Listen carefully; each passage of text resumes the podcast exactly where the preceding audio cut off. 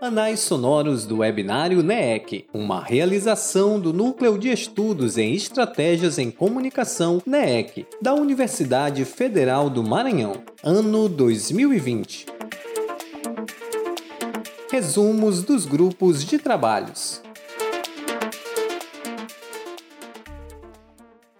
No último dia do evento, no dia 17 de julho, às 16 horas, eu, professora Flávia de Almeida Moura, do Departamento de Comunicação, coordenei o GT4, Mídia, Movimentos Sociais e Políticas Públicas. Tivemos três apresentações de trabalho. O primeiro, Quilombo Urbano e Patrimônio Alimentar no bairro da Liberdade, em São Luís do Maranhão, apresentado por Josiane Viegas Ferreira, Gabriela de Souza, Tamires Rocha Nunes e Linda Maria Rodrigues, da UFMA, do Departamento de Turismo. O segundo, Migrações e Representações, análises prévias para a produção de uma campanha de sensibilização e prevenção ao trabalho escravo na Baixada Maranhense. O Rafael Passos de Melo e Flávia de Almeida Moura. E o terceiro, Pela Vida de Nossas Mães, uma análise das narrativas sobre a permanência de lógicas escravocratas no cotidiano de empregados empregadas domésticas no contexto da pandemia, por Vilma Santos Reis e Flávia de Almeida Moura. Embora tenhamos três trabalhos, o debate foi bem interessante e agora vocês podem acompanhar também na íntegra.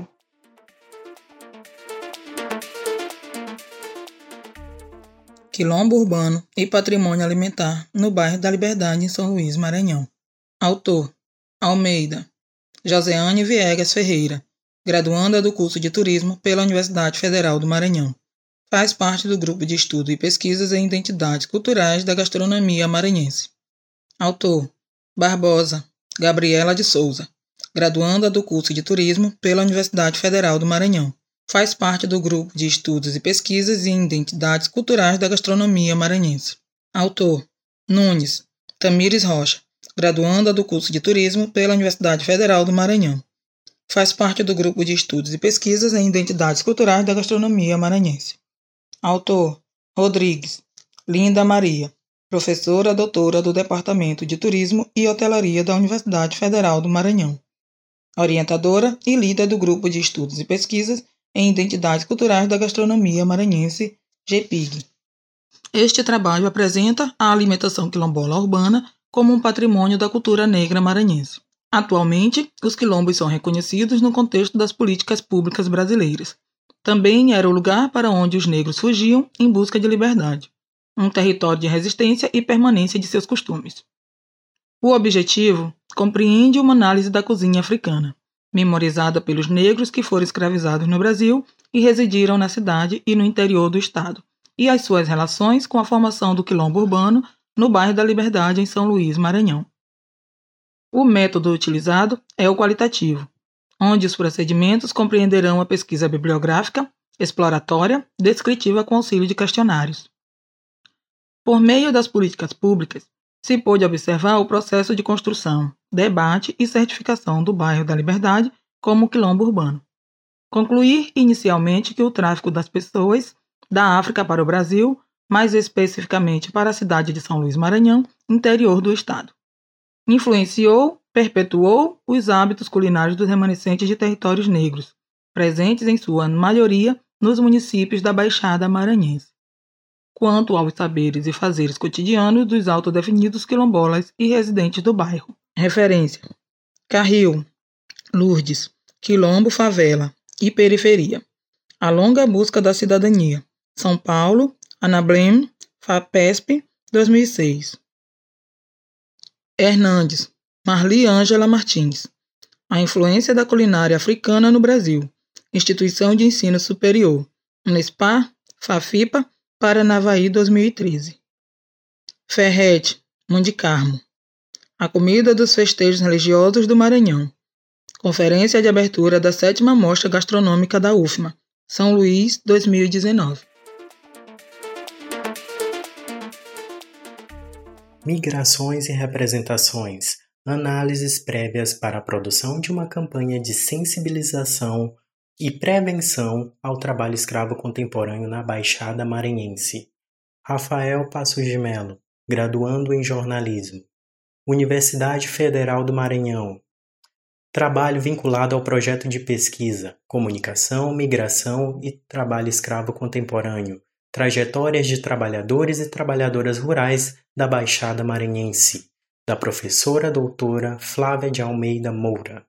O presente estudo parte do plano de trabalho aprovado pelo PIBIC-CNPq no ano de 2019, que tem por intuito produzir uma campanha de sensibilização e prevenção ao trabalho escravo contemporâneo na Baixada Maranhense, visando identificar as principais formas de aliciamento para o trabalho escravo na região, dando ênfase aos municípios de Pinheiro, Santa Helena, Penalva e Viana. Por intermédio desta pesquisa, se busca traçar o perfil dos públicos envolvidos ao explorar temáticas relacionadas às práticas discursivas que constituem representações desses trabalhadores.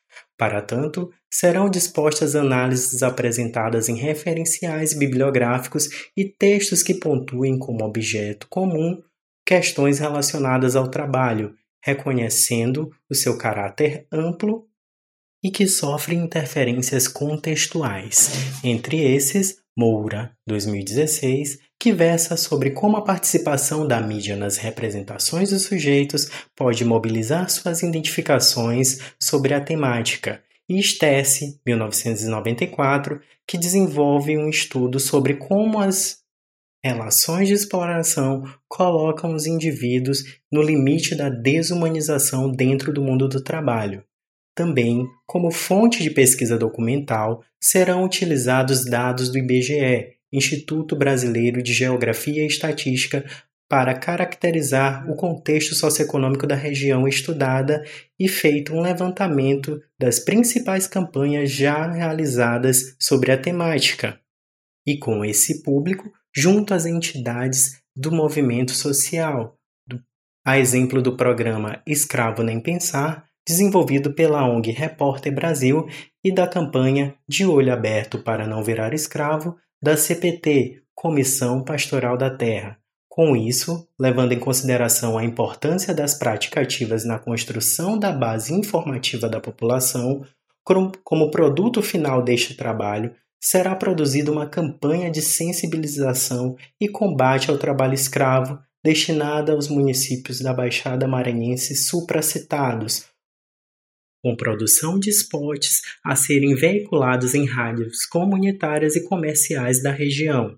Concluindo, esta pesquisa visa ampliar a urgência em se debater possibilidades de realização de políticas públicas capazes de trazer atendimentos efetivos às demandas dos cidadãos para que os mesmos não se exponham a circunstâncias como as que aqui foram brevemente expostas. Referências Flávia de Almeida Moura, Trabalho Escravo e Mídia, Olhares de Trabalhadores Rurais Maranhenses, Edufma, 2016. Márcio Simeone Henriques, Comunicação e Estratégias de, Mo de Mobilização Social, Autêntica, 2007. Neide Sterce, Escravos da Desigualdade, Estudo sobre o uso repressivo da força de trabalho hoje, Coenônia, 1994.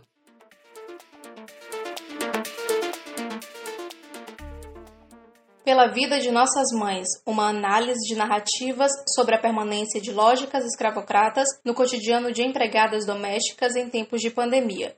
Vilma Santos Reis, graduanda de jornalismo, orientadora, professora pós-doutora Flávia de Almeida Moura, Universidade Federal do Maranhão, Grupo de Trabalho Mídia, Movimentos Sociais e Políticas Públicas. A primeira morte por coronavírus registrada no estado do Rio de Janeiro foi de uma mulher de 63 anos, que trabalhava como empregada doméstica em um apartamento no bairro Alto Leblon. Pouco antes da morte, a patroa dela testou positivo para o novo coronavírus.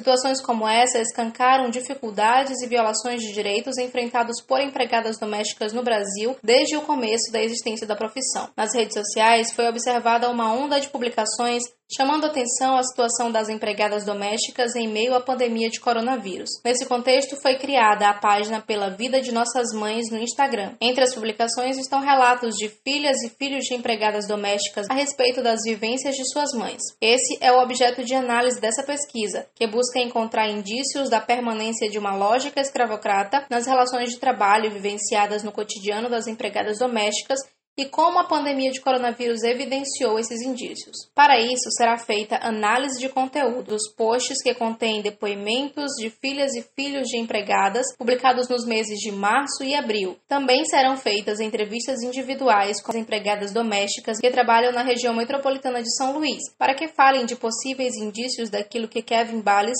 chama de nova escravidão, diferente em alguns aspectos do que era o trabalho escravo no Brasil colônia, que pode se aproximar do que Beatriz Ribeiro 2016, explica ser trabalho análogo ao de escravo, conforme definições da Organização Internacional do Trabalho e da Constituição da República Federativa do Brasil. Hector Figueira e Rodrigo Vargas, 2018, explicam bem a relação inicial da escravidão com o emprego doméstico. Segundo eles, muitos africanos foram trazidos ao Brasil para trabalhar no âmbito doméstico, sendo um número expressivo de mulheres, utilizadas como criadas e cozinheiras. Casos como o do menino Miguel Otávio, que morreu após cair de um prédio de luxo no Recife, em Pernambuco, demonstram como é importante levantar essas narrativas a partir da visão dos filhos e filhas e também das empregadas domésticas brasileiras. Miguel era filho de Mirte Souza, empregada doméstica que trabalhava normalmente durante a pandemia de coronavírus e saiu para passear com o cachorro da patroa, Sari Corte Real, de quem Miguel estava sob os cuidados quando morreu.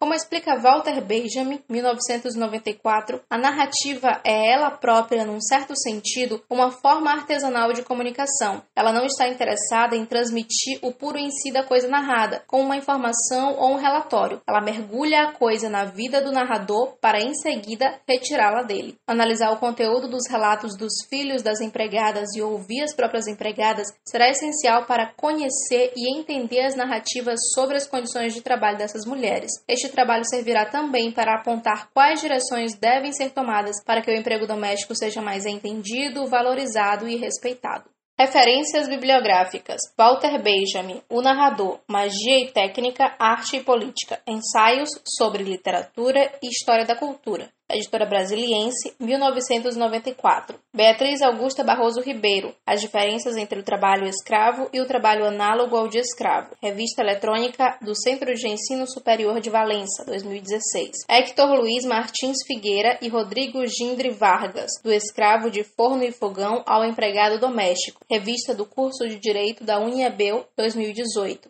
Repórter Brasil comparação entre a nova escravidão e o antigo sistema. repórterbrasil.org.br. Acesso em 3 de julho de 2020.